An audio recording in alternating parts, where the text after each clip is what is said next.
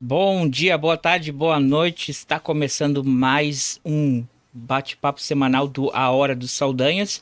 Hoje, como vocês puderam ver aí pelo banner, a gente vai falar sobre a saúde mental pós-pandemia, pós-Covid-19. E para isso, a gente tem uma convidada especial, uma convidada nova aqui, está estreando na Hora dos Saldanhas, a Isadora. Oi, gente, tudo bom? Muito bom ter você aqui com a gente, Isadora. Então, não Obrigada. saia daí.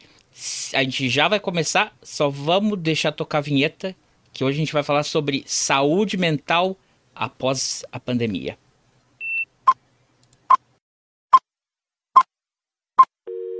Não, aqui é um programa de série A, né? É um programa. Odiava.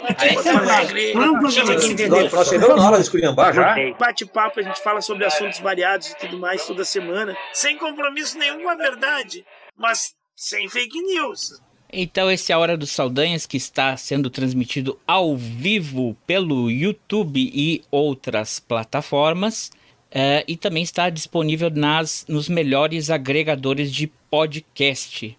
Ele sai toda semana. Então, se você caiu aqui, tá, tá ouvindo pela primeira vez, deixe seu like, pense em se inscrever ou deixe seu comentário aí. Quem escrever algum comentário durante a, a, a live, a gente vai tentar responder na medida do possível certo? Já tem várias pessoas aqui dando boa noite. Boa noite a Ana Rudeski, Eduardo Calisto, Marcelo Macedo, Rosângela Dávila, Gabriel Guedes, Fátima Aranha. Boa noite para vocês e boa noite para quem estiver assistindo, seja lá quando no futuro, ou boa madrugada. O tema dessa semana, ele foi sugerido pela própria Isadora, que é uhum. estudante de psicologia, está para se formar ano que vem. E ela falou algo que eu e provavelmente quem está assistindo já deve ter notado isso, que depois da pandemia a gente ficou meio zoado e que a busca por uh, uma melhor qualidade de saúde mental virou também prioridade, além da saúde física. E, e a Isadora é, é, é, comentou: não, é verdade, porque eu trabalho, é, eu estou fazendo estágio na área, no campo, num posto de saúde e realmente os números aumentaram. Então, falei: então vem para cá, Isadora, vamos falar sobre isso. Então, uhum. de novo, boa noite, Isadora, bem-vinda. Boa noite, obrigada pelo convite. Ah, Fico muito feliz de fazer parte, porque de uma certa forma o podcast também faz de uma parte histórica, né? Ele veio da pandemia e a gente vai falar, né, pegar o gancho com isso também. É... E, enfim, é muito importante que a gente tenha um espaço para poder falar sobre isso, porque a gente só aceita, né? Ah, depois da pandemia, tá tudo certo, a gente ficou meio doido, entende? E a gente não para às vezes para pensar o porquê, né? E contextualizar essa questão. E o que seria essa doidice, digamos assim? O que seria o estar doido, né? É, enfim, tipo, contextualizando um pouquinho para vocês, a psicologia ela é uma área super nova, né? A gente tem 60 anos de regulamentação aqui no Brasil, é, em 71 que a gente conseguiu o Conselho Regional de Psicologia para poder regulamentar né, a prática dos psicólogos. A gente conseguiu em si estar tá inserido nas áreas escolares. E hoje em dia a gente consegue ver a pandemia em tudo. A gente consegue ver a pandemia nas empresas, não só em colégio empresa, mas também é, nas grandes organizações, em postos de saúde, hospitais. E acaba que a gente fica é, meio que curioso qual seria o papel da psicologia nisso, né? E por que, que esse link com a pandemia, né, em si também? Porque a pandemia, ela teve esse grande boom, ela fez com que a psicologia ela tivesse esse grande boom de informações e desinformações em relação à prática, em relação ao autodiagnóstico, né? E assim, falando em quesito de autodiagnóstico, a gente não vê isso somente em questão à saúde mental, né? Tinha gente tomando vermifuga para por conta do vírus, tinha gente tomando antibiótico. E tem gente também se diagnosticando com um videozinho do, do TikTok, né, das outras é, plataformas em si, é, com sinais que poderiam ser de tal transtorno. Então, é, acredito que seja, assim, esse grande caos de realmente das informações, entende? A gente teve um período durante a pandemia que a gente ficou sem aquela comunicação do padrão que a gente estava acostumado, né? a gente também, enquanto ser social, que é um grande papel da gente, é ser social. A gente não nasce nem é, vai embora desse mundo sozinho, entende? Tudo a gente deixa algo e a gente vem com algo deixado pra gente. É, isso a gente trabalha muito na psicologia, em psicoterapia, em, né, em qualquer âmbito da psicologia. É, em si, tipo, a gente vê que isso a pandemia ela tirou da gente, ela mudou esse, essa, esse modo de nos vermos enquanto seres sociais, né? Além das causas de eminência de né, se contaminar e os casos, né, estatísticos de morte e tal, a gente acaba tendo que é, ter aquele cuidado ali e eu, né? E, e agora o que, está acontecendo comigo? Né? Tô então, aqui preso. Foi, foi a combinação uhum. da incerteza, porque era uma coisa nova, uh, o risco de vida, que era iminente, Exato. o risco de contágio, não é? E somado a tudo isso, um isolamento social. Exato. Basicamente essas três coisas, né?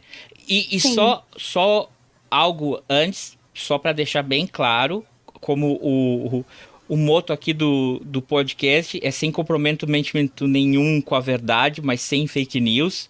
A gente traz esse assunto para ele ser debatido, para ele ser discutido. A, a Isadora compartilhou um material aí que eu vou deixar linkado no comentário sobre um, um estudo científico, um, um, realmente um, não um texto, né, um blog é, com referências é, bibliográficas também a gente vai ver se comenta, porque isso não foi só uma, uma algo aferido pela gente ou pela Isadora, também é a Organização Mundial de Saúde, no último relatório deles, confirmou isso. Isso. Mas só para deixar bem claro que quem chegou aqui ou está acompanhando, que a Isadora é estudante de psicologia, está para se formar, ela não representa nenhum órgão público ou não. Ministério da Saúde, colégio, universidade, e que a gente está aqui só para debater. Cada caso Isso. é um caso, cada pessoa tem que buscar a sua ajuda. Então, se você veio aqui para uma consulta psicológica, veio no lugar errado.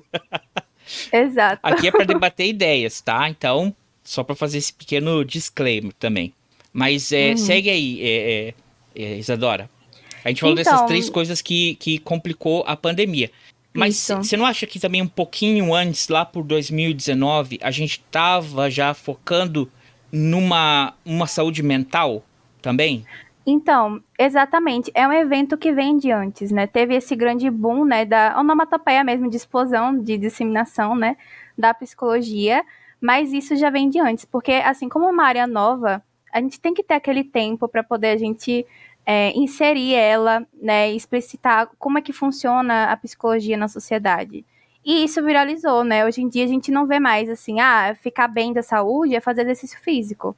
Não é só exercício físico, é também saúde, né? Saúde mental, terapia, é, alimentação. A gente conseguiu aí um tripé, digamos assim, daquela perfeição de, de saúde, que também a gente fica assim de olho, né? Porque nada é 100%, né? Mas assim, o que você puder para você ficar fazer para você ficar bem, né?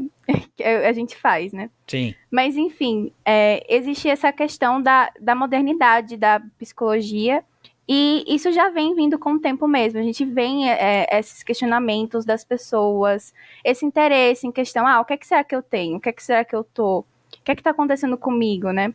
E a pandemia realmente ela só foi um, evento histórico, só não, né? Foi um evento histórico grandioso que facilitou com que isso fosse é, adiantada, assim como ela adiantou muita coisa na área de tecnologia, comunicação, e também pelo simples caso assim de efeito que muitas pessoas também tinham vergonha ou certos contextos assim de não poder ou não querer realizar uma entrevista psicológica ou uma psicoterapia presencial. Tem pessoas que têm essa dificuldade de ir lá, de assumir que está precisando. E o online facilitou isso demais, né? Ficou ali super, assim, na casa da pessoa, ela pode estar do jeito que ela tá, ela vai ter um acompanhamento, entende?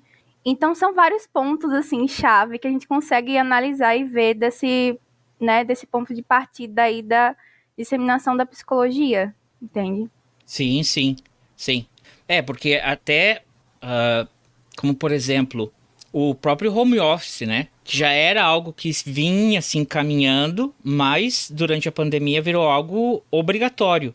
Exato. E, e, e isso que tu comentou é verdade, porque antes a gente sempre pensava assim, ah, vou ter que ir no consultório, aí tem que estacionar o carro, aí tem ou me, me deslocar outro lugar, aí esperar numa sala, né, uma sala de espera, aí ver, né? E, e com a, o isolamento social, e a gente se viu obrigado a estar tá em casa e trabalhar de casa e se comunicar de casa, é, acabou que abriu também a, a, oportunidade de as pessoas poderem começar a terem consultas online, né? É, Isso. Um, um, pelo, por, por várias, várias plataformas aí que, que, que apareceram ou que ficaram mais fortes durante a pandemia. É, e isso não tinha, não, não, não tinha me ocorrido tanto, porque sim, eu, eu conheço pessoas. Eu tive consulta por pela internet durante a, a, a pandemia. É, uhum. Que antes a gente achava que era uma coisa né, completamente fora do que normal. Não, não funcionava, né? Aquela coisa toda. É, tinha pessoas que questionavam, ah, mas funciona, né? Terapia online, como é que vai? E funciona, gente. Assim, é diferente, tem técnicas diferentes, mas funciona, né? A gente só amplia outros âmbitos, mas realmente funciona. Sim. E uma outra coisa também é a questão do deslocamento, né? Porque como uh, muito da nossa vida, às vezes a gente gasta, dependendo da cidade que a pessoa mora, entre uma hora a meia hora por dia de ida e de volta. E que para quem estava trabalhando em casa ou ficou sem emprego, alguma coisa, não tinha mais essa uma hora ou duas horas por dia perdida, que acabou sobrando um tempo que talvez a pessoa até é, é, é dizer, ah, não tenho tempo para fazer um, um, um, ver um psicólogo, né? E agora uhum. tu tem o tempo e tu pode fazer em qualquer lugar, né? Uh... Exato. E também pela questão econômica, porque assim o preço diminui, né? Você não tem o psicólogo não tem que arcar com as despesas ali da pessoa indo presencialmente. Então tem muitas colegas meus assim que já se formaram, eles optam por começar no online e fazer online e eles continuam. Então, assim, o plano era começar no online e depois consultório. Eles estão assim satisfeitos, né, com a questão do online, porque é, tem gastos que eles não precisam realizar, tem certas demandas que eles não precisam se preocupar, né? É, de uma certa forma, o foco tá ali em atender as pessoas online e estão indo bem.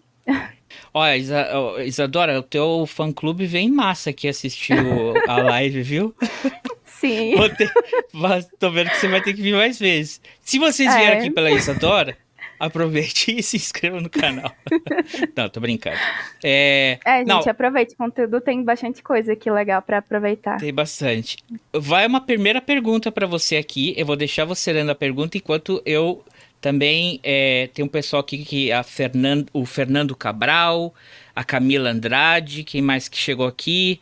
A Maria Inês Cabral. É, toda a família Cabral aí. É, toda a família tá aí. Toda a família tá aí. Obrigada, gente, pelo suporte. Olha lá. É, então. A pergunta aqui do Eduardo Calixto. Isadora, boa tarde. Você acredita que com a pandemia o uso dos medicamentos passaram a ser exacerbado exacerbados e acabaram tendo um desregramento com a legislação e tendo muito usos impróprios. Quer responder? Com certeza. Ó, Sim, vai responder, respondo. mas ó, de novo, lembrando que é a opinião da Isadora, não, né? Ela não está passando é, nenhuma... de acordo com o que eu estudo, o que eu pesquiso, então... Vai lá. É, tem inclusive um artigo que eu consigo deixar depois na descrição, se for possível que é, é uma estatística realmente de quantas pessoas que utilizam fármacos que são ansiolíticos, né, são medicamentos que estão relacionados a é, transtornos mentais, né, e se eu não me engano a taxa, gente, eu vou deixar depois para vocês darem uma olhada, mas a taxa é 16% de pessoas no todo o Brasil que consomem esses medicamentos e apenas 1% de pessoas são diagnosticadas com transtorno mental. Ou seja, é uma proporção, assim, esquisita de se analisar, né? Porque, assim, como é que a pessoa está consumindo, esse tanto de gente consumindo remédio e não é diagnosticado? Uhum. Entende? Como é que isso acontece, né? Como é que isso é possível, né? E aí a gente faz uma crítica aí à questão da da biomedicidade que a gente tem na nossa sociedade. Biomedicação, eu agora não sei dizer. Mas assim, a gente passa por um sistema muito do biomédico. Uhum. E o que é esse sistema biomédico? É aquela a, a grande alta da farmacêutica. Ou seja, todos os seus problemas vão ser resolvidos com remédio. Todos os seus problemas vão ser resolvidos apenas com um comprimidinho que você vai tomar todos os dias, ou a hora que você sentir que você tá ansioso ou não tá conseguindo dormir, isso vai ser resolvido. Tá, mas o, que que tá fazendo com que a pessoa não consiga dormir? O que que tá deixando a pessoa ansiosa ao ponto de isso afastar ela das pessoas ou prejudicar a, a funcionalidade dela na vida dela, entende? É, mas em, em, relação à questão da pandemia em si, com esses usos dos medicamentos, realmente foi um aumento, assim, muito exorbitante. Porque realmente a gente estava sem aquela assistência, a gente tava aquela coisa, assim, de não ter a, a acessibilidade direito, né? A, de, tipo assim, procurar ajuda, entende? Ao mesmo tempo que teve, ao mesmo tempo tiveram pessoas que simplesmente não, assim, ocultaram pela forma que poderia, mais fácil, digamos assim. Porque para você conseguir um remédio, você tem que ter um contato, você tem que ter uhum. ali alguém que vai dar isso a você. Então, isso, assim, tende só a aumentar.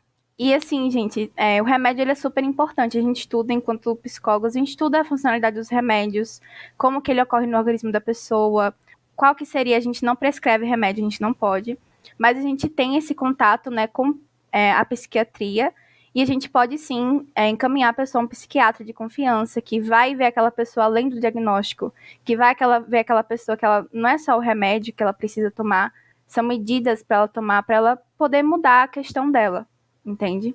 Sim. Então, esse comentário foi muito bom colocado. Muito bom, muito bom mesmo. Porque Sim. também tem outra coisa. É, o Brasil também é o país da automedicação, né?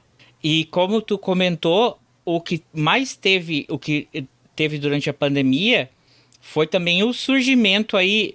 Foi, começou o podcast, aqui é a Hora dos Saudantes, mas ah, os os MesaCast com o pessoal da pseudopsicologia, Isso. com a psicologia de mesa de boteco, aumentou bastante. E aumentou o número de seguidores dessas pessoas, que realmente eles influenciam uma massa e que às vezes o pessoal tá tirando informação que, né?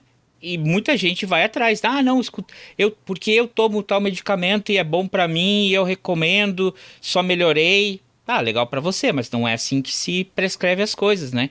Tem esse Exato. problema. Tem, tem uma coisa, quando eu, eu comecei a, a me tratar em 2019 e, e logo no dia da. No dia que fechou tudo, onde eu moro, eu tava indo para consulta. Porque eu tinha consulta toda sexta-feira com o, o, o, o o psiquiatra, não era nem o psicólogo. E eu estava usando medicação. Tive muita resistência, como todo homem tem a, a, a, a, assumir o seu problema e a buscar ajuda. E tem esse estigma do, ai, ah, vou me medicar, vai criar uma dependência, não sei o que, né? Venci tudo isso, estava usando a medicação e aí eu tinha consulta e o hospital fechado eu recebi depois a chamada do meu outro médico, meu médico geral. E aí ele falou, ó, o hospital tá fechado, mas eu vou fazer o seguinte, eu eu vou te passar aqui tudo, a tua prescrição que você tem por seis meses. Então, teu remédio para para não, tenho, o, o, colesterol, o remédio pro colesterol, hum. vou, vou passar. E aí ele foi olhando, né? E ele tem acesso a, a, a, a, toda a medicação que eu tô, e ele. Ah, tô vendo aqui que você também tá tomando remédio com o doutor tal, né? Ele falou, também vou. Eu, eu falei, é, justamente eu tinha consulta para ver se eu seguia com essa medicação, se a gente aumentasse a dose, diminuía, né? Ele falou: vou também, vou também botar um refil desse, que você vai precisar nos próximos meses. Então, é, aconteceu, acontece, né? É, mas também uma coisa interessante da pergunta do Eduardo, pós-pandemia, é que tem muita medicação que ela não vai ter o mesmo efeito na pessoa se a pessoa teve Covid, justamente porque a Covid também afeta a pessoa é, vascularmente. E se a pessoa também teve um. um é, afetou o fígado e o remédio é um que tem que ser absorvido ou processado pelo fígado, tem muito remédio que não vai ter o mesmo efeito que tinha antes da pandemia. Não antes da pandemia, mas antes da pessoa ter o Covid.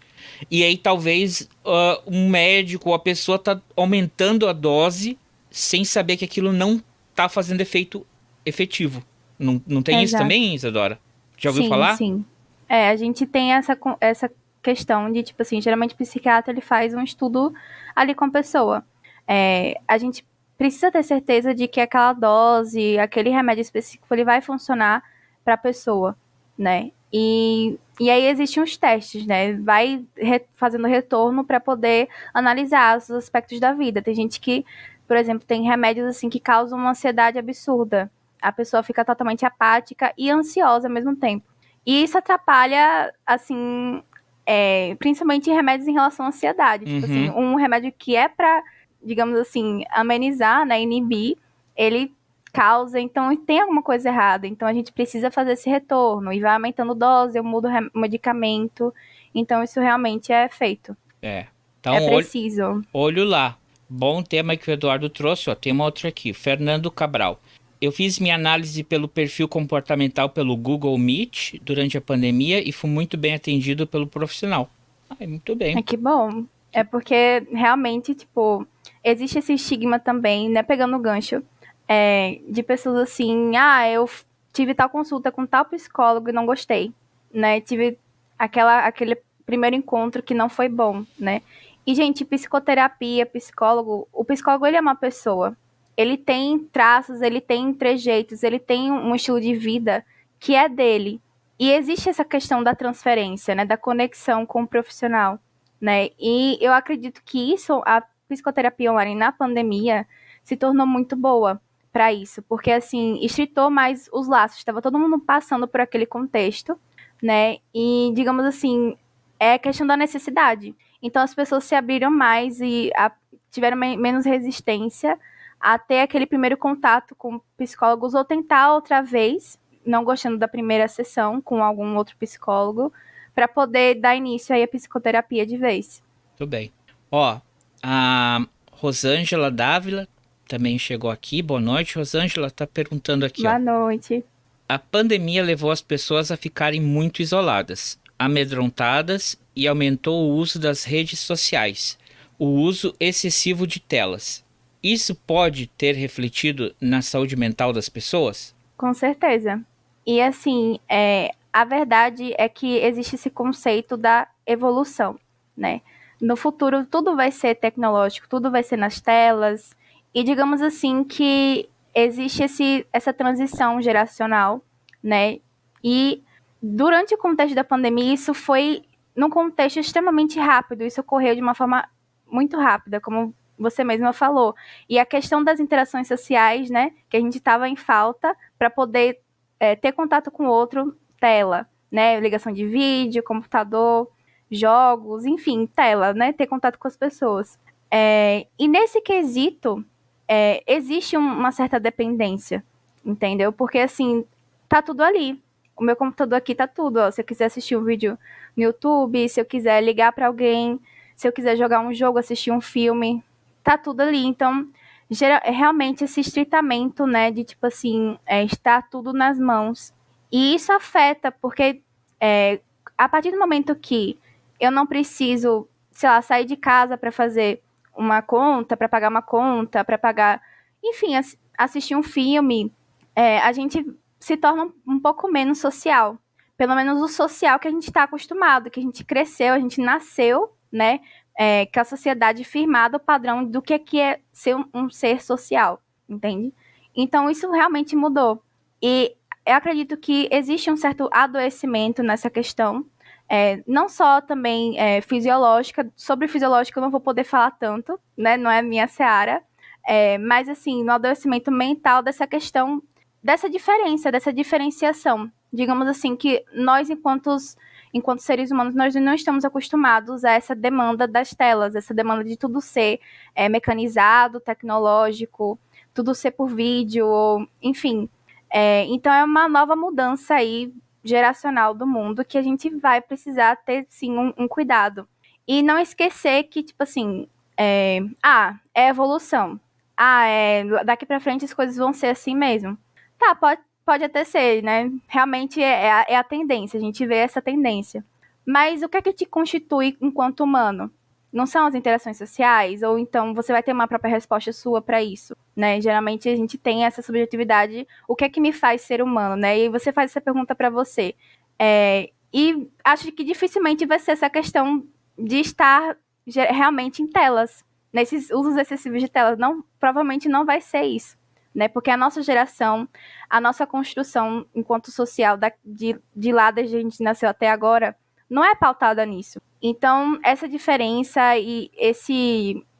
Como foi rápido, né, por conta da pandemia, essa rapidez realmente vai causar um sofrimento, um sofrimento psíquico. Eu acho que acabei aprofundando um pouco as coisas, mas. Eu tava mutado e tava aqui, ah, sim, ótimo, excelente. não, Me avisar é, agora. É, é, o, não, sim, ah, tem outras coisas que também dá para aprofundar, mas talvez é, é, não seria hoje o dia. Mas é, eu espero que a Rosângela tenha. Deve ter gostado, com certeza, da, da resposta. O é, que, que eu ia te dizer? O que, o que a gente também falou no início, que sim, eu estava simplesmente buscando aqui, não queria ficar é, com ruído de mouse. É, em junho de 2022 saiu um, um estudo que a Organização Mundial de Saúde já estava fazendo, compilando em, é, é, já fazia um tempo, já fazia desde antes da pandemia. E, claro, encerrou em 2022. E nesse estudo é, foi constatado que a depressão e a ansiedade aumentaram mais de 25% apenas no primeiro ano da pandemia. Então, isso foi constatado mundialmente que isso realmente aconteceu. Uh, e, e aí a gente volta aí na, na, na, no que a Rosângela falou, né? Todo, e que a gente comentou, né? O isolamento, o amedrontamento. E também o, o, a questão das redes sociais, que a gente já comentou aqui no podcast, né? É que a gente sabe que os algoritmos, eles trabalham no que causa geralmente mais ansiedade nas pessoas. E acaba que o que mais se transforma aqui, que mais prospera, é o, a, a, fake news, né? É aquela. São as coisas que. São, os, são, são as, as informações falsas que não vão que não vão ajudar nada, né? E, e que vão criar mais ansiedade nas pessoas. E, e, isso também foi uma coisa que aconteceu muito durante a pandemia, a desinformação, né? E isso. que virou arma de. virou peça de campanha política e não apenas de, de, de marketing, né? a gente vê que, o, que a propagação das informações falsas e são coisas que acabam criando um estresse também, né? Um transtorno mental nas pessoas. Uh, a, a, própria questão do, da medicação, das vacinas, né? Isso, isso, isso gera também uma ansiedade. Ó, a Rosângela respondeu, ó. Adorei a resposta, Isadora. É tua professora? Obrigada. Se é tua... Olha... Não, é minha prima. Você ia falar assim, ó, uma nota aí para a Isadora. Isadora, falando em professora, é, eu sei que tu também, nesse teu tempo de, de graduação, tu fez um estágio com alunos da rede pública. Isso. Conta pra gente, assim, isso foi mais ou menos o que, em 2022, né? 2021. Isso. Como isso. é que como é que tu vê, como é que afetou as crianças o aspecto da pandemia? É, assim, de uma certa forma, eu me senti super envolvida, porque eu também tive parte da minha, do meu, da minha vida acadêmica engolida, né, pela pandemia. Eu fui pelo EAD e mas assim, o meu contexto é totalmente diferente. Quando você vê a realidade daquelas crianças num contexto de vulnerabilidade social, econômica, todos os contextos possíveis de vulnerabilidade, foi chocante. A gente já, tem, já tinha aquela ideia, a gente discutia sobre isso. Né, a gente foi muito bem supervisionado também, né? Tinha, tinha uma professora que ela supervisionava a gente nessa escola. E ela é, alertava a gente sobre os cuidados, sobre o, os padrões éticos que a gente deveria ter em relação a essas crianças, esses adolescentes. Mas, assim, foi super difícil a gente estar inserido naquela realidade do dia a dia deles. Porque a gente já chegou no colégio com grandes demandas, principalmente sobre ansiedade. No nosso primeiro dia de trabalho lá, a gente já teve que atender duas, assim, acolher lá, a gente não poderia fazer atendimentos, mas a gente acolheu duas meninas que tiveram crises fortes de ansiedade. E o colégio era assim, tipo, era marcado por essas crises de ansiedade, aluno, alunos, tipo, eles usavam o termo surtar, né, mas assim, tendo crises mesmo. E é, a gente vê pelo aspecto também da escola em si, a gente vai, a gente pesquisa o que é que está acontecendo.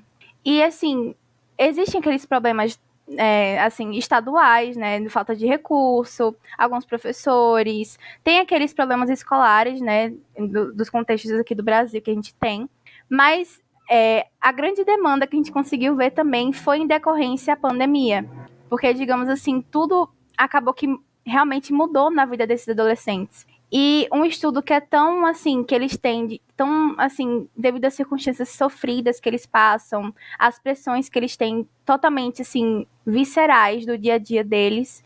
E parte do ano deles foi engolida aquela experiência que eles teriam que ter do colégio, de educar, de ter aquela, aquele reforço do que, sei lá, de português, matemática, seja qual for a matéria, mas também educar pelo ser social ali enquanto aluno daquele colégio, né, colega de turma das pessoas que tem ali.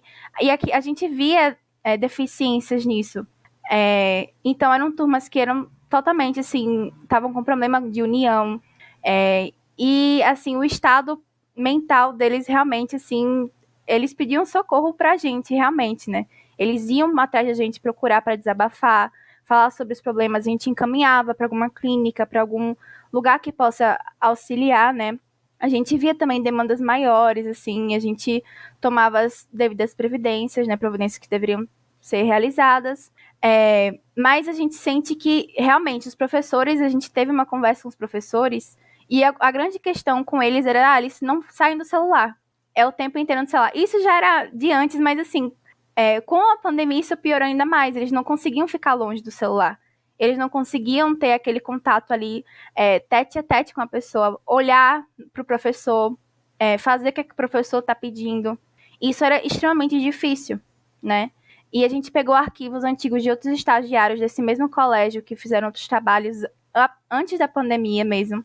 E a gente conseguiu dados maiores em relação a essa questão da falta de atenção durante as aulas. E isso está bem pior, realmente a gente conseguiu, a gente fez artigos sobre isso, a gente conseguiu. Depois eu acho, eu acredito que eu posso, não sei, acho que não por conta da escola. Mas enfim, a gente conseguiu estruturar isso. E as nossas vivências com eles foi sobre o tema da ansiedade. A gente psicoeducou eles em relação a isso, contextualizando a pandemia. Ótimo. Ó, a, a tua tia aí, ela falou, ó, é, foi professora de odontologia, mas é, se aposentou em dezembro. KKKKK, nota 10. Aí ah, era bom, né? Quando a, a, a, a consulta, a, a teleconsulta da, da, na odontologia, eu ia gostar. ia ser maravilhoso. É, né? Mas é impraticável. Ai, minha boca, foi uma câmera. Brincadeira, professora Rosângela. Aí já a, a Ana Rudesc mandou um, um beijinho aqui, ó. Fernando Cabral mandou outra o psicólogo acaba absorvendo toda a carga emocional e sofre junto com o paciente. É, eu vamos botar um ponto aqui porque eu vou fazer uma pergunta relacionada a isso aqui para ti, tá? Tá bom. O Gabriel Guedes colocou assim: Boa tarde, Isadora. Parabéns pelo seu trabalho. Muitas pessoas tinham seus problemas, mas não procuravam tratar. Acredita que a pandemia fez as pessoas abrirem os olhos sobre saúde mental? É... Obrigada, Guedes, meu amigo. É... Enfim, em relação a essa questão da... de abrir os olhos, isso realmente a gente vem vendo nas redes sociais, nas conversas entre os amigos.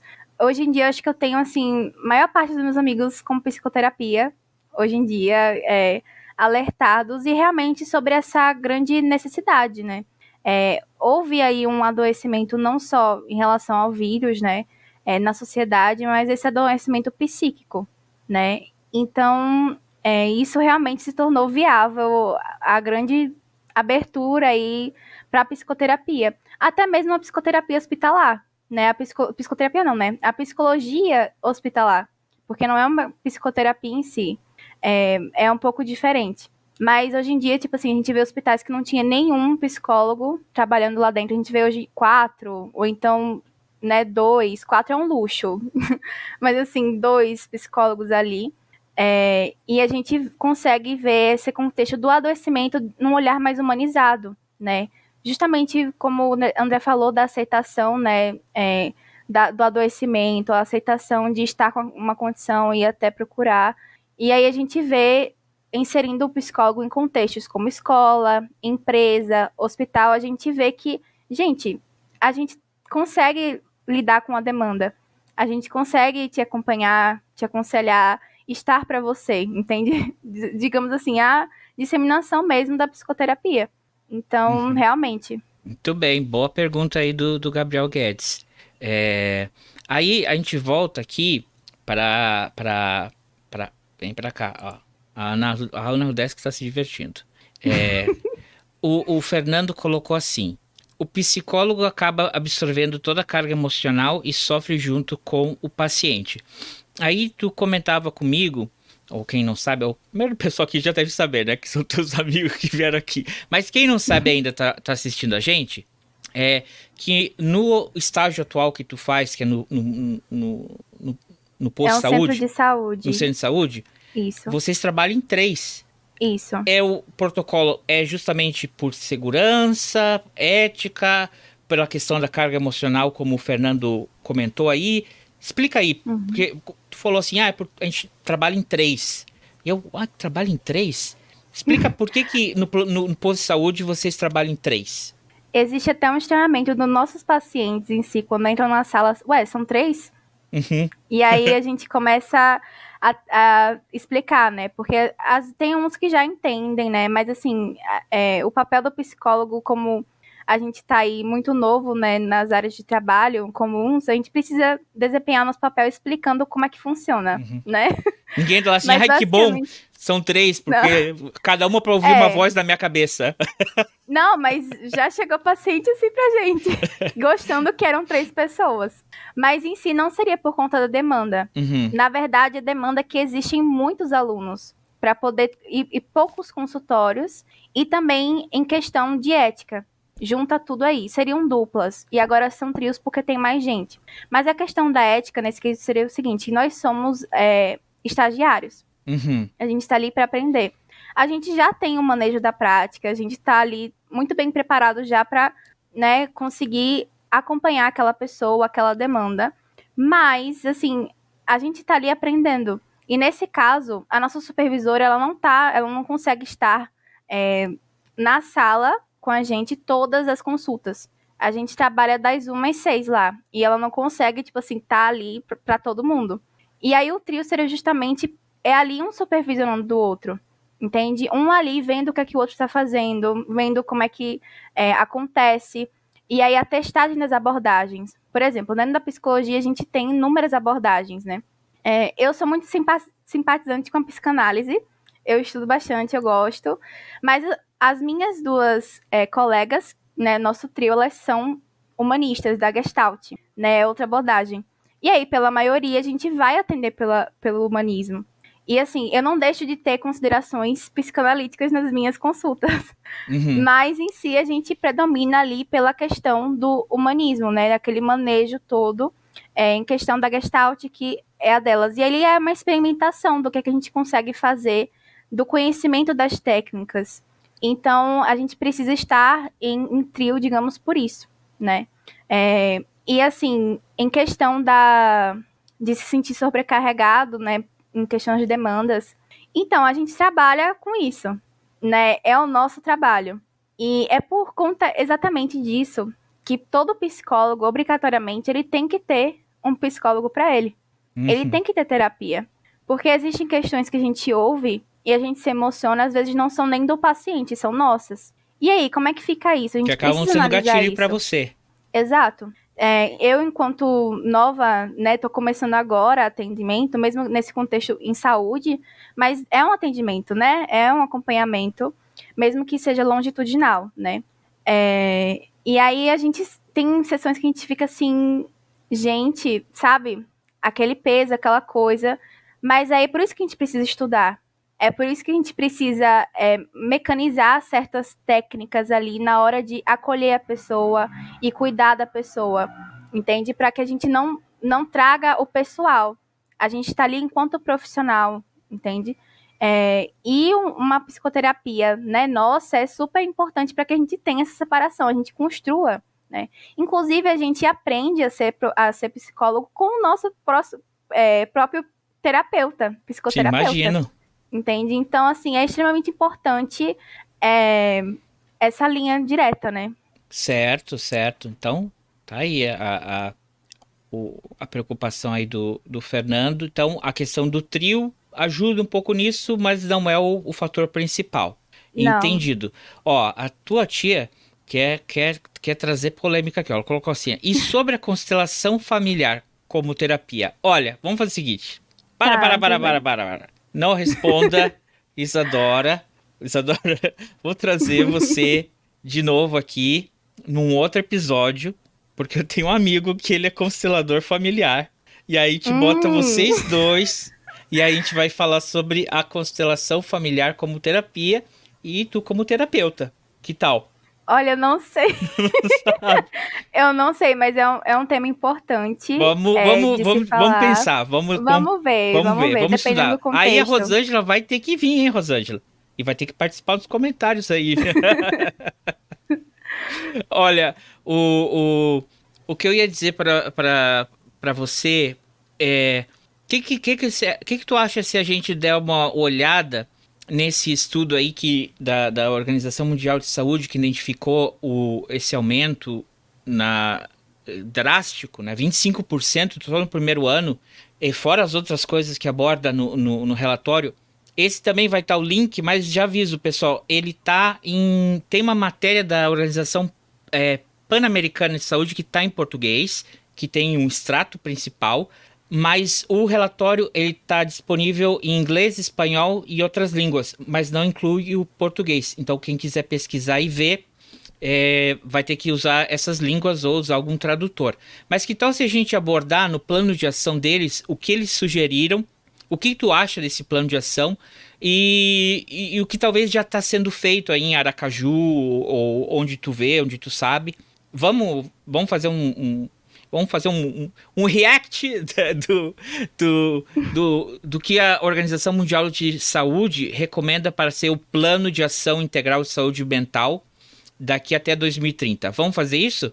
Vamos sim. Mas antes aqui, ó, a tua tia colocou aqui, o que, que ela escreveu? Tua tia não, a doutora, doutora Rosângela.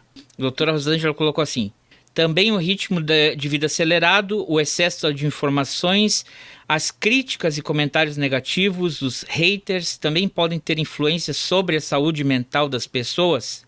Diretamente. Diretamente. E a gente é bombardeado com isso, né?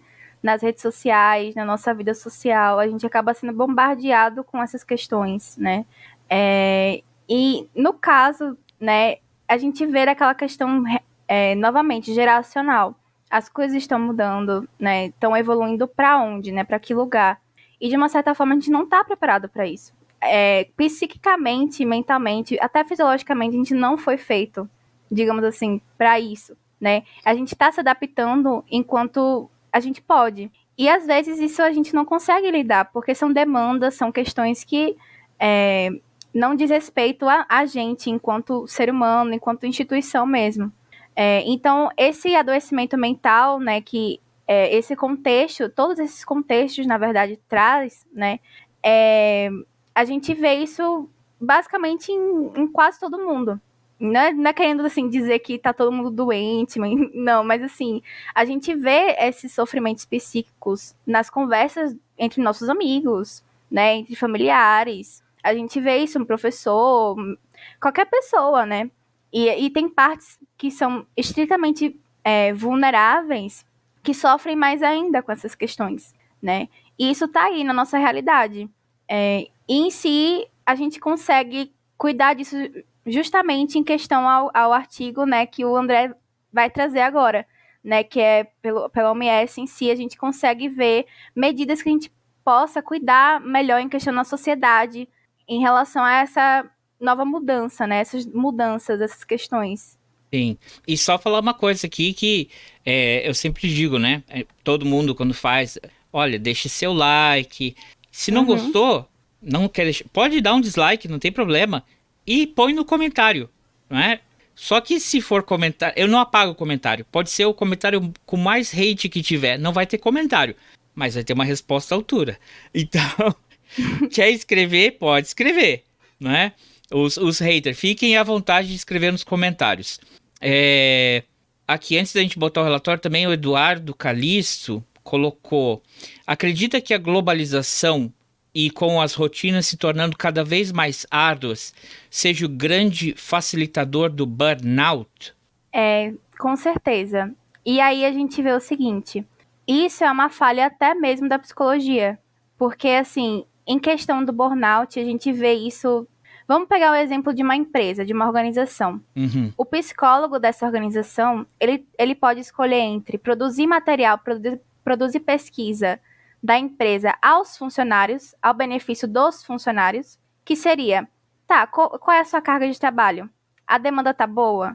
É, essa faz parte da sua demanda de fazer? Ou não? Você está pegando uma demanda que é de outra pessoa. Ou o psicólogo, ele pode criar é, pesquisa dos funcionários para a empresa. Que aí seria justamente aqueles projetos que a gente vê nas empresas de resiliência, de, ah, gente, vamos, vamos praticar autocuidado, vamos fazer psicoterapia, sei lá, vamos fazer uma festa da empresa, que são artifícios que são, sim, integradores, são bons, mas são, são máscaras, digamos assim, de questões até mesmo é, impraticáveis que a pessoa está vivendo ali todo santo dia. Sim. Né? Tipo assim, máscara do que assim, do ar do trabalho, né? Que leva ao burnout, né? E esse psicólogo que não está assistindo essa, esses empregadores, né? Tipo, essas pessoas que estão trabalhando, ele, se ele não está assistindo essas pessoas, ele está assistindo a empresa. Ele vai ser fiel à questão da empresa. Existe, inclusive, tipo assim, a gente estudou agora em gestão, é uma matéria que a gente pega, a gente vê Vygotsky, Deleuze, Dejose, a gente vê todas essas marcas também, a gente vê vários, assim, é, estudiosos que falam sobre essa questão do trabalho, né?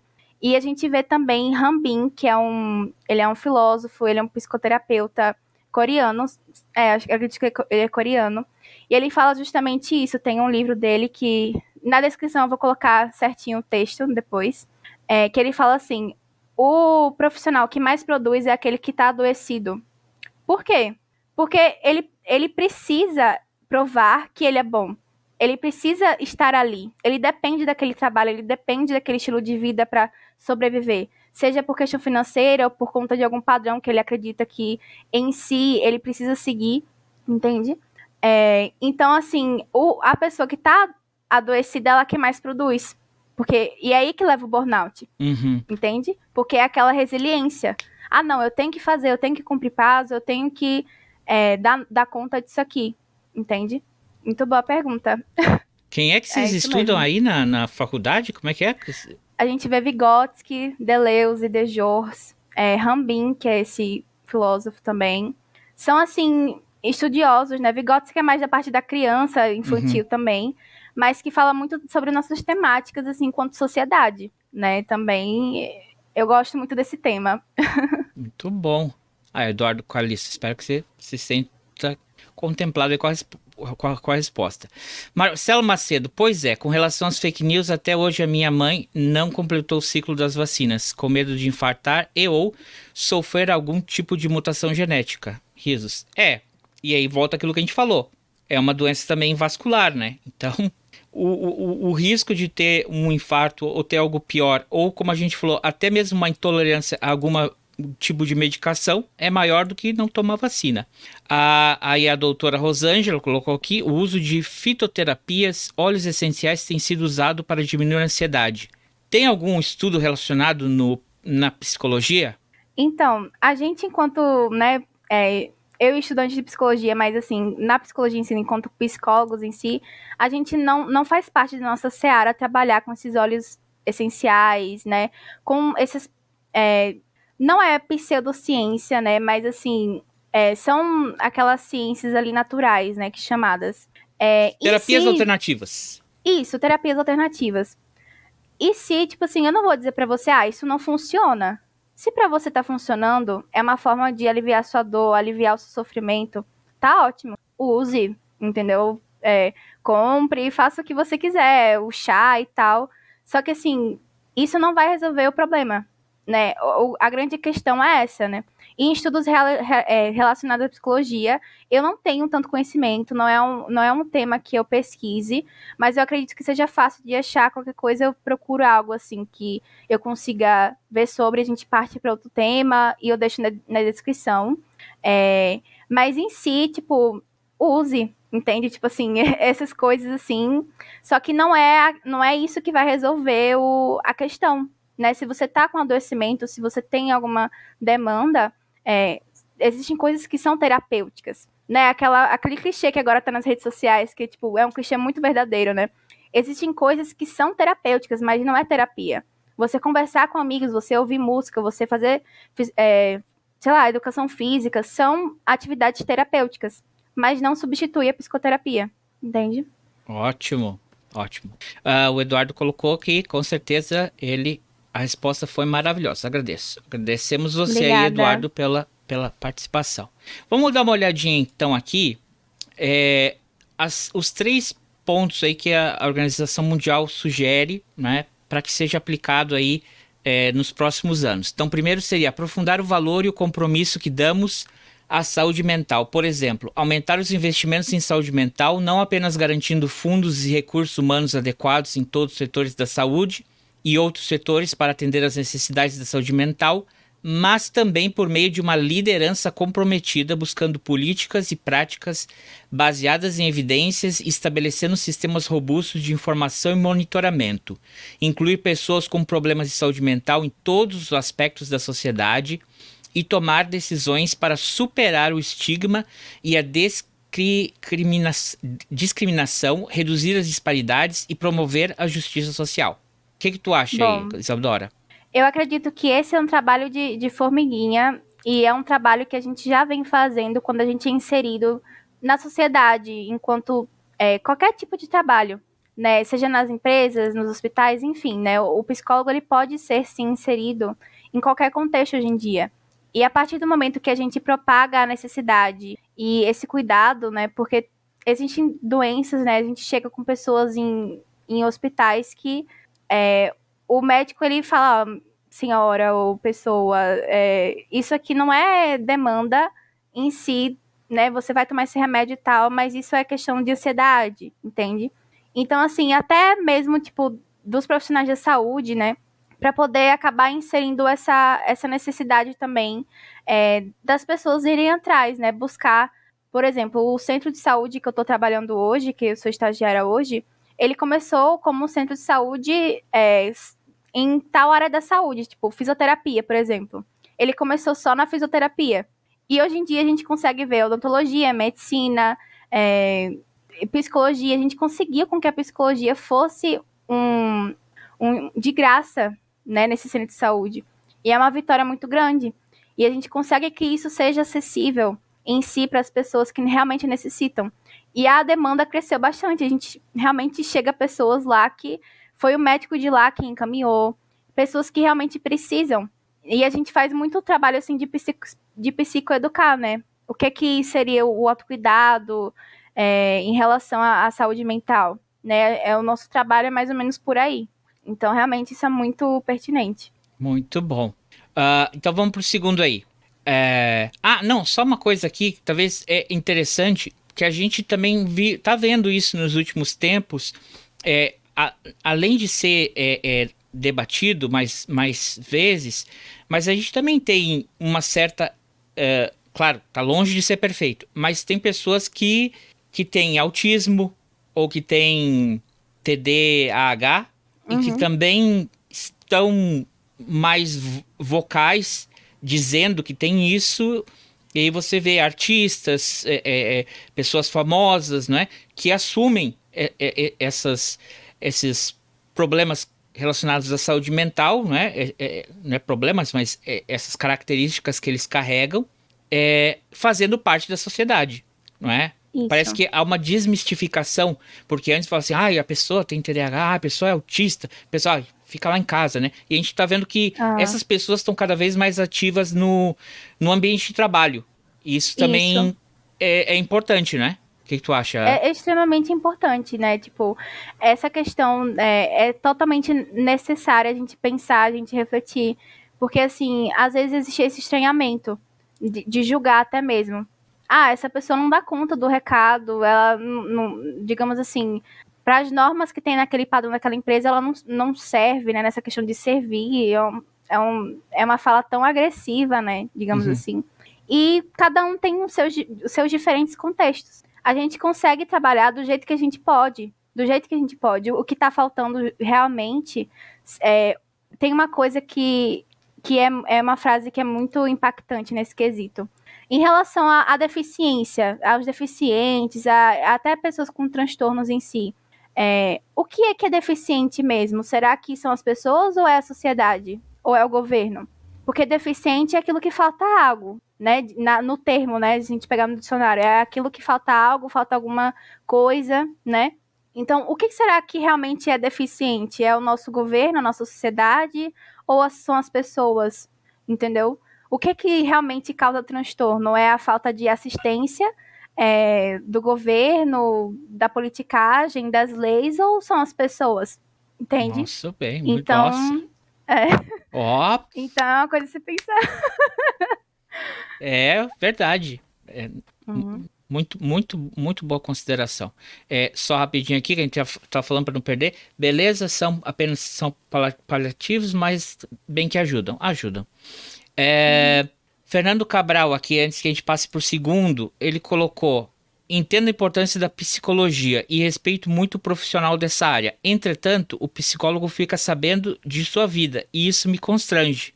Acho que sou uma pessoa do espectro autista. Aí ele tá chorando de rir. Então.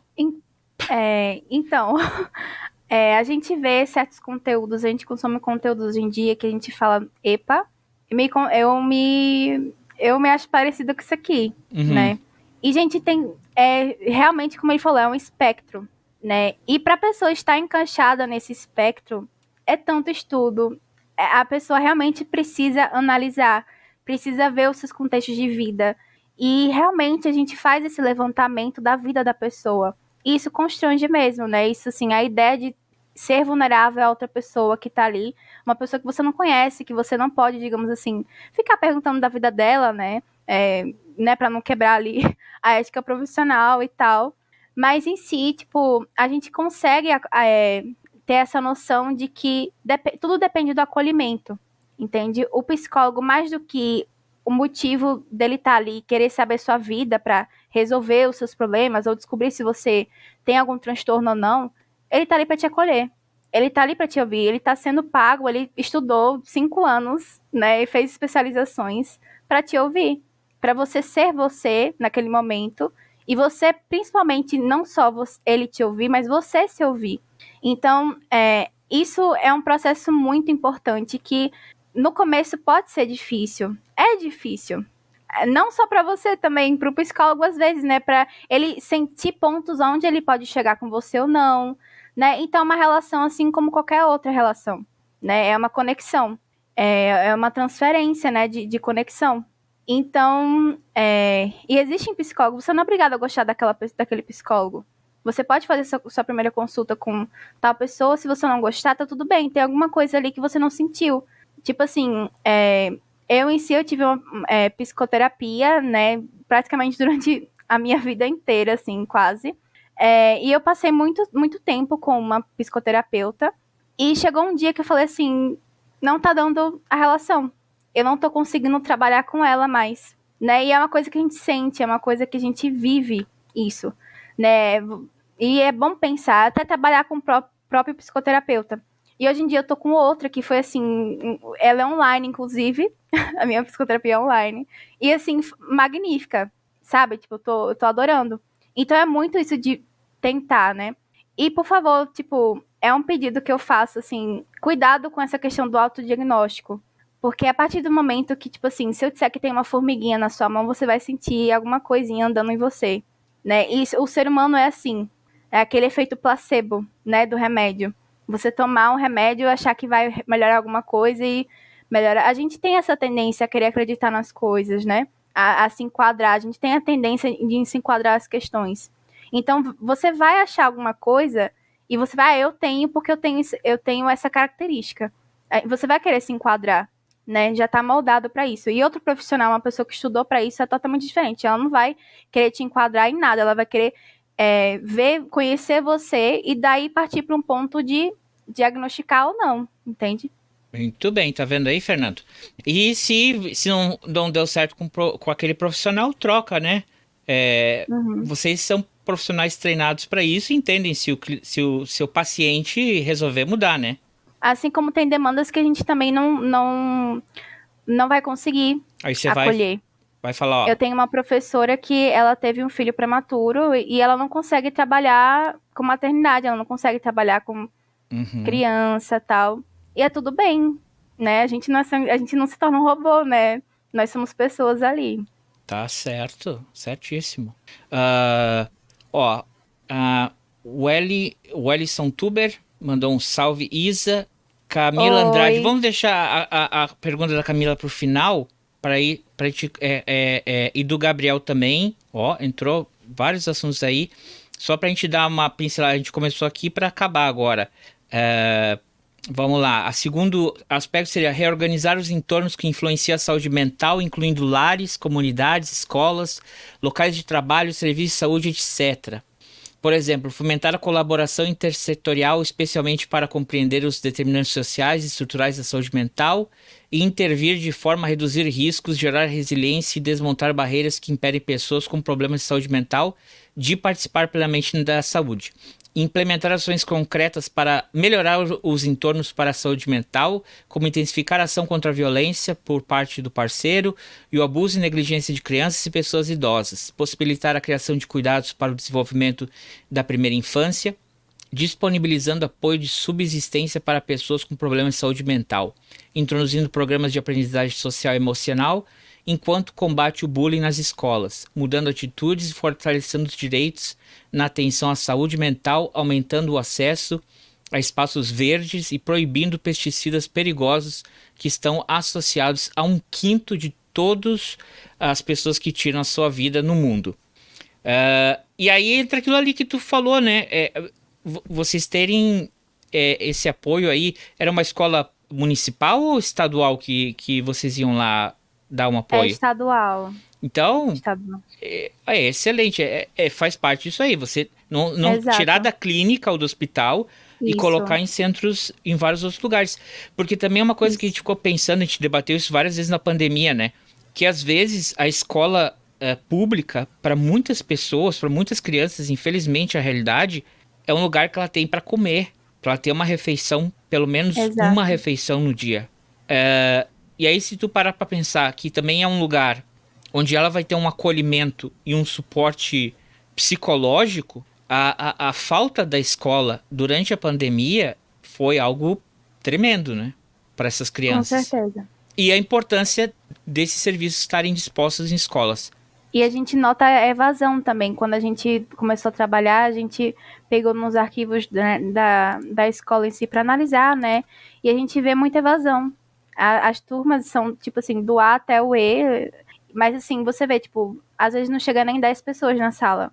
Uhum. E aí já vem uma nova demanda de juntar as turmas. E a gente teve que trabalhar um pouco desse, dessa questão, assim, de, da interação de o A com o B, entende? É, e todas essas questões. Mas realmente, tipo assim, é a psicoeducação.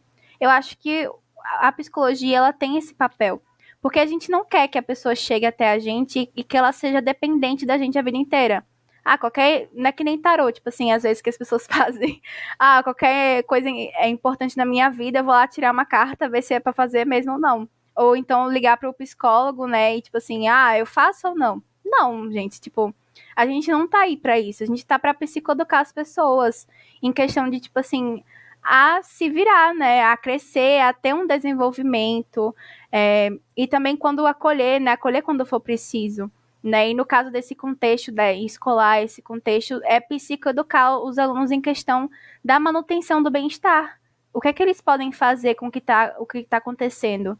E o que é que a gente pode, como a gente pode curar ou lidar, ou então é, cuidar mesmo do que, que aconteceu, entende? É, então, realmente é a questão do, de tornar visível o, o invisível, né? O sofrimento ali que a gente acaba velando, né? Nesses contextos. Muito bem, isso aí. E é, o último aqui, a última recomendação, é, que sim, é, sintetizando as recomendações, né? Seria reforçar a atenção à saúde mental mudando os lugares, modalidades e pessoas que oferecem e recebem os serviços. Por exemplo, estabelecer redes comunitárias de serviços interconectados que se afastem dos cuidados de custódia em hospitais psiquiátricos e cubram um amplo espectro de atenção e apoio por meio de uma combinação de serviços de saúde mental integrados à atenção geral de saúde, serviços comunitários de saúde mental e serviços para além do setor da saúde diversificar e ampliar as opções de atenção aos tran transtornos mentais mais comuns, como depressão e ansiedade, que tem uma relação custo-benefício de 5 para 1. Essa ampliação inclui a adoção de um método de distribuição de tarefas que expande a atenção baseada em evidências, a ser oferecida também por profissionais de saúde em geral e provedores comunitários. Também inclui o uso de tecnologias digitais para apoiar a autoajuda guiada e não guiada e para fornecer atendimento remoto. E esse 5 para 1, tu sabe que quer dizer isso, Isadora? Então, em, que, em quesito assim, de tipo, você conseguir atender todas as demandas. Existem várias demandas, mas aí você faz um sistema operacional que consiga atender todas. Um, um sistema para as demandas em si. Eu acredito que seja isso. O contexto que eu sei é esse. Talvez a gente tenha que olhar. Eu penso ah. Se for o que eu tô pensando, esse é 5 para 1. não sei se é. De novo, olha, ó, tô chutando, tá? Uhum. Mas é, é, que eu já vi em outros estudos que seria assim, ó. Para cada um real que você investe em saúde, ah, transtorno sim. mental é, de pessoas com, com depressão e ansiedade, você vai estar tá economizando cinco reais que você gastaria com um ambulatório porque a pessoa é. causou um acidente ou tentou se machucar, né? Exato. Talvez Eu seja. acredito que seja isso mesmo. Pode ser é isso. isso mesmo. E aquilo também uhum. que a gente falou, né, da integração. Eu até ia perguntar lá no, é, como a gente aqui no podcast está fazendo a, a campanha do tá fazendo, tá apoiando a campanha do Outubro Rosa. Isso. É, também é importante a, a, a, a manutenção da saúde mental das mulheres que estão diagnosticadas. Como é que está fun funcionando isso lá no teu centro de saúde? No meu centro de saúde em si, a gente não conseguiu números suficientes. A gente ia promover uma roda de conversa entre essas pacientes lá. Uhum. Só que a gente não conseguiu é, unificar tão bem a questão dessa informação de quantas que são. Mas existe todo um movimento lá, a campanha está sendo feita. Só que, infelizmente, a parte da é, psicologia em si, né? Porque a gente está se estruturando ainda, é muito novo. Uhum. Você ter, você ter uma noção, a gente está até com consultórios, com salas improvisadas ainda, né? A gente está construindo o nosso cantinho lá. É, mas, assim, o que a gente tem feito é acompanhamento mesmo individual, né, com a pessoa. Mas a gente deveria realmente, enquanto é, na psicologia nesse local, enfatizar os cuidados e ouvir essas mulheres, ouvir os contextos, entende? Realmente. E isso está sendo é, um pouco realizado em questão da, da medicina, da área da medicina, que eles conseguem é, acolher essas mulheres. A gente só acolhe mesmo quando a demanda é passada para a gente no individual, entende? Oh, ok. Muito Já bem. é uma coisa a se trabalhar daqui para frente. A se melhorar. Né? Mas igual vocês estão recebendo as pessoas que, que vão ao teu centro. Ok. Isso. Não vão atender especificamente para isso, mas como todo mundo que está entrando. Isso. Ótimo. Bom saber. Uh, aí vamos lá. A Camila Andrade perguntou aqui, acho que a gente já cobriu, mas é possível afirmar que as pessoas sofreram danos psicológicos durante o confinamento na pandemia? Como o confinamento afetou a vida das pessoas? Volta 40 minutos e escuta tudo de novo. Tô brincando. Brincadeira, Camila. Uh, fala aí, Isadora. Mas com certeza, tipo, é, toda essa mudança, todo esse sofrimento que a gente passou, é, de mudar o que a gente era, né, pra, por um bem maior, por nós mesmos, entende? Todo aquela, aquele misto de sentimentos e pressões sociais e contextos, isso é adoecedor. Isso adoece a gente durante o tempo. Imagine durante, tipo, três anos, né? Dois, três anos né, um curto períodozinho. Então, uhum. assim, realmente isso deixa sequelas, né? Isso deixou.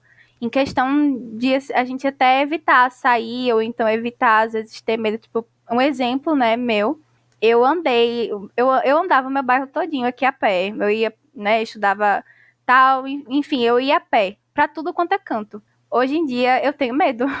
Hoje em dia eu até vou, eu, eu saio e tal. Mas assim, não, eu sinto mais receio, muito mais receio que antes. E isso foi depois da pandemia. esse quesito de, tipo, é, até mesmo ia para lugares com muita gente. Uhum. O meu primeiro show pós, pós pandemia foi um negócio assim que eu não sei nem como é que eu fui, porque eu fui tão assim com medo, né? Mas enfim, e aí isso são coisas que a gente vai reconstruindo, né? Com que é, re, reconstruindo o que pode, entende? De, de cada um. Então, sim, confirma que afetou. Não, tem, não, não tem sombra de dúvida que afetou. Até uhum. aquele estudo que vai estar linkado aqui é, é fala sobre isso. Fala sobre a, as intervenções psicológicas e o, as coisas que. Os triggers, a, a, os gatilhos, né? Os gatilhos. E um deles isso. é o isolamento. Bem, bem, bem boa pergunta da Camila. É, e, e aquela coisa, como tu falou no começo, né? O ser humano é um animal social. Isso. E o que a, a, a doutora uh, uh, comentou que as redes sociais e a, as telas não, não cobrem. Foram, foram assim como paliativo para a integração social, mas não, não é a mesma coisa, né? Então, def, definitivamente alguma coisa ficou. Mas não é irrecurável. Tu acha que não? Acha que é, tem jeito? Então, é, eu acredito que. Ou tão perdido. Manda vir o não. meteoro uma vez. Com certeza que não é aquela questão da gente se adaptar. Uhum. Nós somos seres totalmente adaptativos. E ao mesmo tempo que não. A gente está sempre se estruturando, tentando deixar as coisas sempre do jeito que, que são, como sempre. Mas existe algo de nós, dentro da nossa natureza, que explora, que vai além, que constrói, que busca. Então, a partir desse momento, a gente está aí passando por esse processo de buscar a diferença, né? É, assim, não tem mais o que era antes, se perdeu, houve um trauma, uma ruptura. E agora, o que, é que a gente tem? E o que, é que a gente pode fazer com isso? Então, sim, é, é reconstruir aí. E, e, o Gabriel também citou aquilo que a gente estava falando do, da pseudopsicoterapia. Uhum. É, hoje, os vídeos no TikTok, por exemplo, fala que, ter, que se a pessoa tem alguns sintomas, ela tem TDAH, depressão, entre outras coisas, entre outras doenças, sem um diagnóstico e as pessoas acabam aceitando e não procurando ajuda. Aí, ó, é, é aí é, é aquilo que é aquilo que o Fernando tinha falado lá, lá em cima. Uhum. Né? E, e, tu também. É, exato. É, e, é, e é isso mesmo, tipo assim, a pessoa se dá por convencida. É, e às vezes a gente pode ver um, um caso de as pessoas estarem usando diagnósticos como muletas no quesito de tipo assim, ah, eu não vou para essa festa porque eu sou autista e eu não quero socializar. Uhum. Né? E isso foi uma fala, inclusive, uma fala que eu ouvi, então por isso que eu tô trazendo como exemplo. E, você sente o quanto que isso é danoso. Sim, é, enquanto devido à sua circunstância, você não vai querer fazer tais, tais coisas ou não vai poder devido à sua circunstância, devido ao que você sente, devido às suas é, características realizações em si, enquanto pessoa, né? Mas o diagnóstico não, ele não nasceu, tipo assim, com você, digamos assim. É, você, é, tem muito mais aí. A gente trabalha exatamente isso, né? A gente tem uma paciente que a gente trabalha essa questão dela, tá, mas você tem TDAH, depressão, mas e você? Quem é você além do diagnóstico? Porque às vezes muitas das que as pessoas querem trazer é, é, são as características do diagnóstico em si. Ah, eu sou muito desatenta.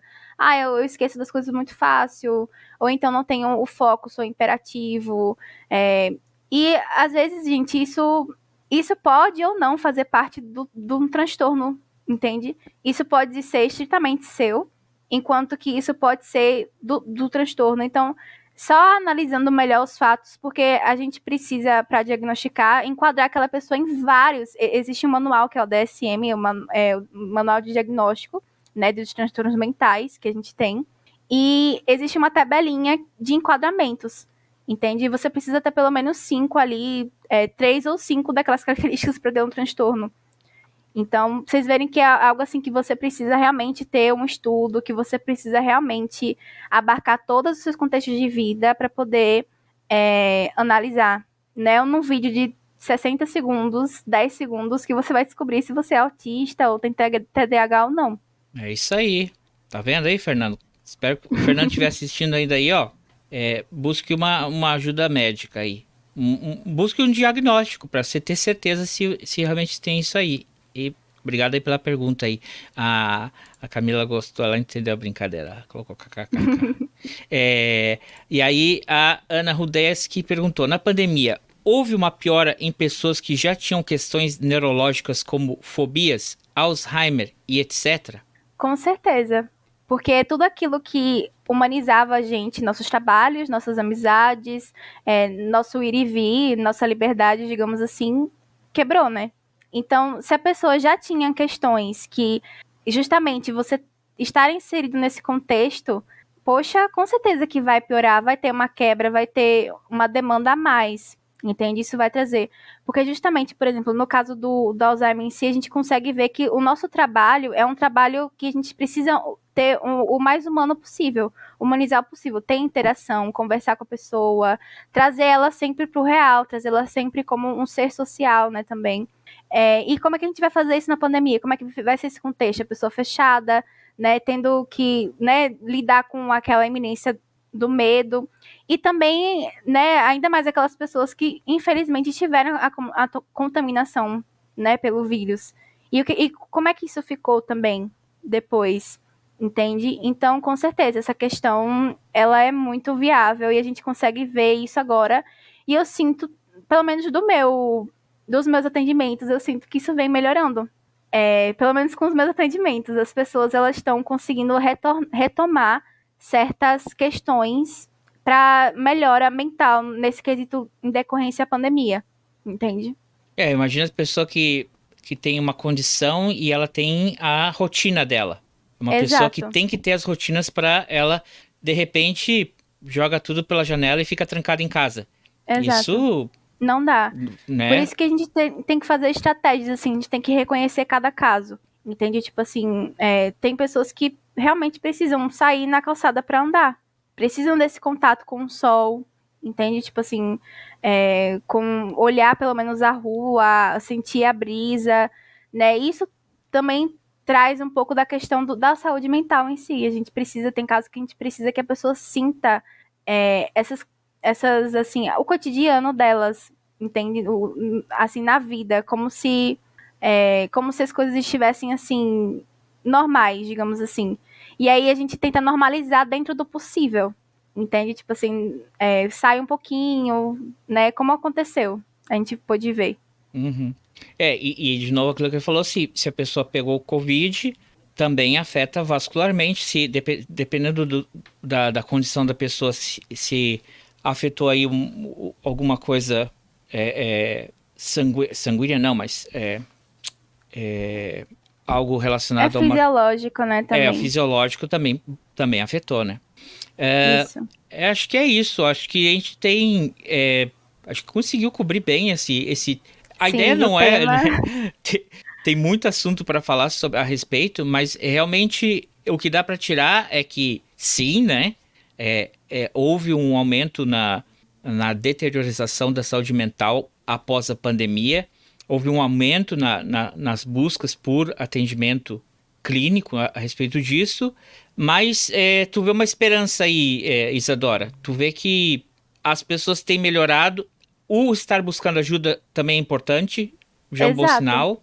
A gente vê a nossa clínica enchendo, assim, é, é até mesmo os atendimentos têm que ser de 20, 20, 15 em 15, porque às vezes a gente não consegue encaixar de semana a semana, até casos urgentes que a gente precisaria de demanda de pessoa correndo atrás, né? As pessoas estão atrás. Muito bem, então isso é um bom sinal. Isso, isso. tu falou de andar até tem sentido, porque se a gente voltar no, no, no ponto 2 ali da Organização Mundial de Saúde, falou a importância de espaços verdes. Isso. Para as pessoas. É aquele contato, né, né, do sentir, né, no cotidiano. Olha lá, a doutora Rosângela colocou aqui, ó a competitividade, o marketing excessivo, a busca por aparecer, por ser o melhor, tudo isso tem influenciado o estado emocional das pessoas. Como a psicologia pode atuar em prol de melhorar isso? É, em questão de uma psicoterapia individual, é, o psicólogo ele vai trabalhar o que é a demanda da pessoa. Se a demanda for essa questão da competitividade, isso vai ser trabalhado. Por que, que você sente essa competitividade? né? Onde você vê essa competitividade acontecendo na sua vida? O porquê que você acha que isso está acontecendo? O porquê que isso está, enfim, né? a, a questão do, do, das reflexões para trabalhar esse sentimento, né? Mas isso a gente vê também, principalmente é, nas empresas. Eu vejo isso na minha, na minha sala de aula com os meus colegas, né? E é um, contexto assim que adoece. Isso realmente é adoecedor. E isso é da sociedade. A gente é, tá sempre querendo ser melhor que o outro. A gente tá sempre querendo, às vezes, até mesmo ser melhor que nós mesmos, né? Mas a gente não consegue pensar nos contextos. A gente, tudo, gente, a gente precisa contextualizar. As coisas não são porque são e acabou. Né? Tudo tem um contexto, tudo tem é, algo que a gente precisa analisar com cuidado. Tem coisas que não justificam outras, entende? Com certeza que não, mas assim, ao mesmo tempo você entende o porquê do, daquilo que está acontecendo, aquele processo, né? Então a gente consegue ver isso, por exemplo, numa empresa, essa competitividade, a gente consegue ver pelo histórico da empresa, a gente estuda enquanto gestão. Sempre vai ter o bode expiatório, vai ter o líder, vai ter a pessoa que não cumpre as tarefas, as demandas. E aí a gente consegue analisar isso melhor. Por que, que essa dinâmica tá assim? E nesse quesito a gente consegue trazer isso para o saudável, que é o quê? A primeira coisa, assumir. Assumir que aquilo está acontecendo, né? Assumir os papéis. E a nossa responsabilidade. Porque, por exemplo, é...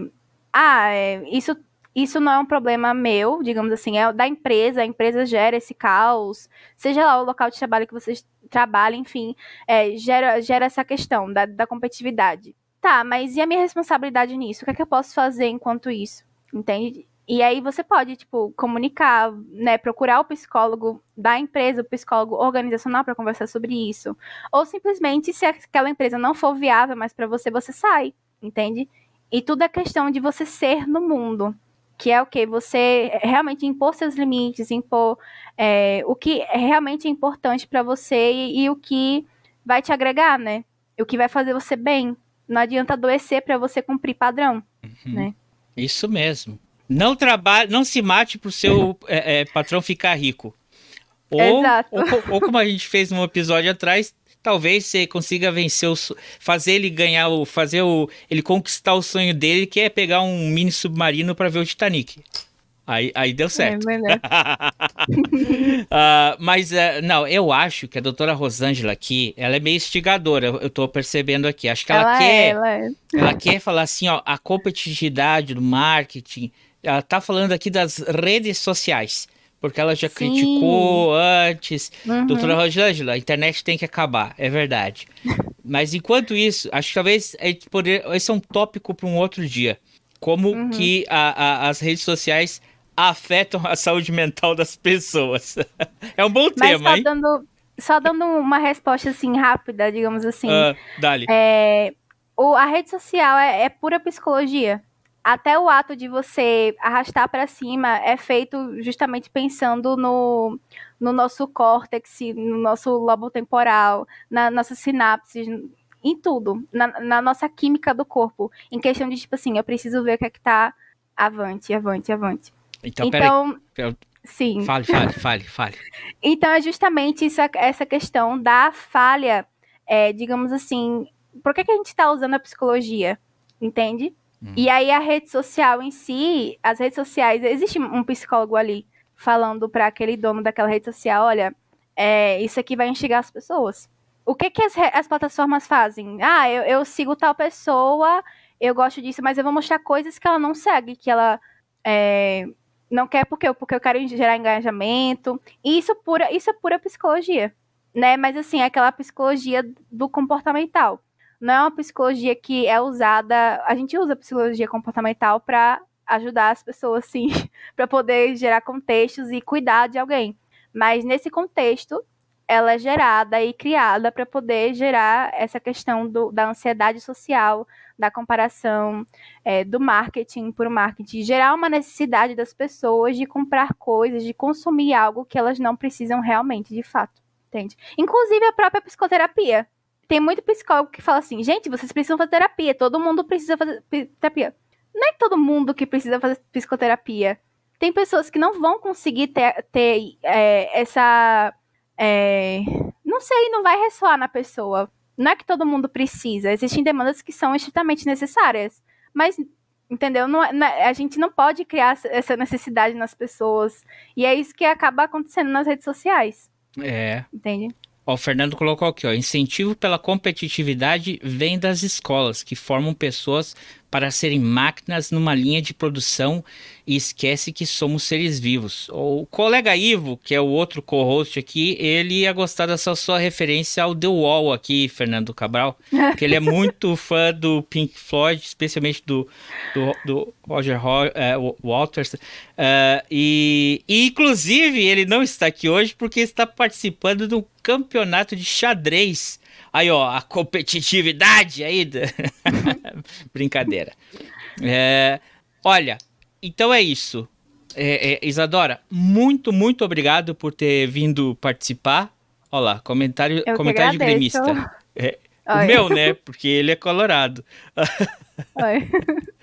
o, o, muito obrigado por ter vindo participar aqui. É, espero que você venha mais vezes, venha toda a tua família junto assistir. Como, como esse, é, esse, esse é um episódio que a gente vai deixar é, citação é, é, é, bibliográfica com referência médica, provavelmente o YouTube não vai, não vai disseminar muito. Então, pessoal que estiver assistindo, faça um favor aí encaminhe para outras pessoas é, virem aqui ou escutar esse bate-papo gostoso que foi, divertido, muito instrutivo uh, com, com a Isadora. E ah, o Gabriel falou aqui, ó, assuntos muito importantes. Isadora tem que voltar mais vezes. Vamos, vamos tentar trazer uhum. ela para cá mais vezes. Uh, uhum. Ana Rudesse aqui bateu palmas. Então é isso, pessoal. Uh, Isadora, quer dar alguma recomendação final? Um, mandar um abraço aí para alguém? Um beijo? Eu gostaria de, de agradecer pelo apoio.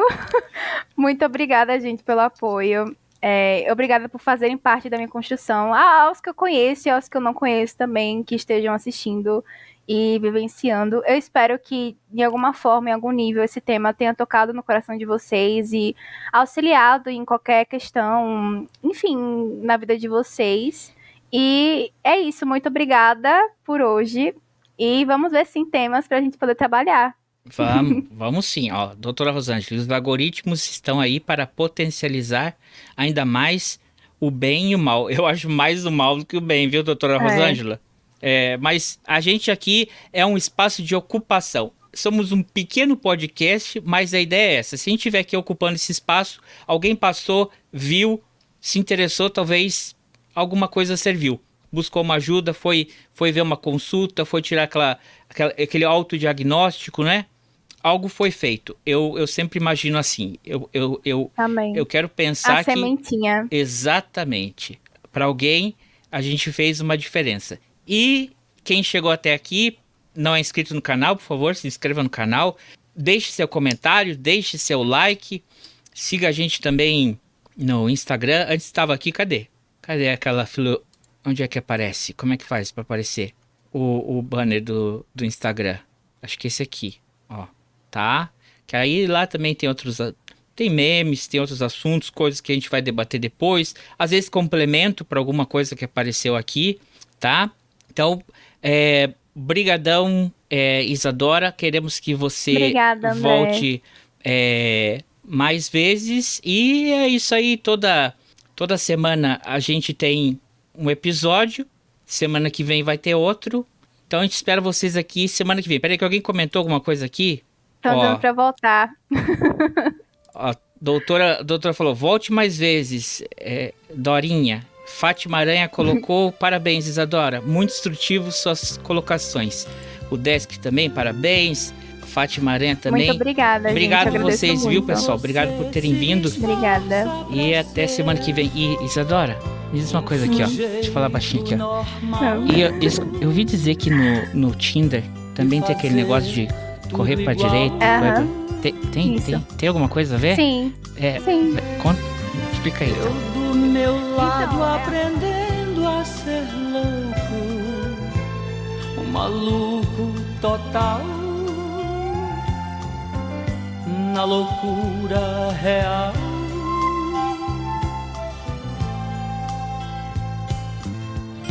Controlando a minha maluquez,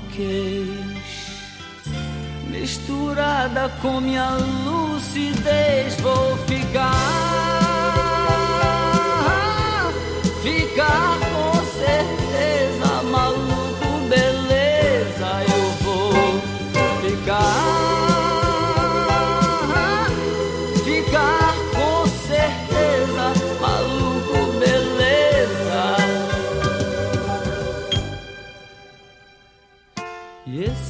caminho que eu mesmo escolhi.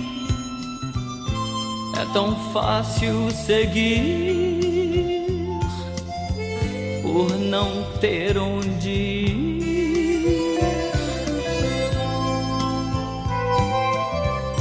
Controlando a minha maluquez, misturada com minha lucidez.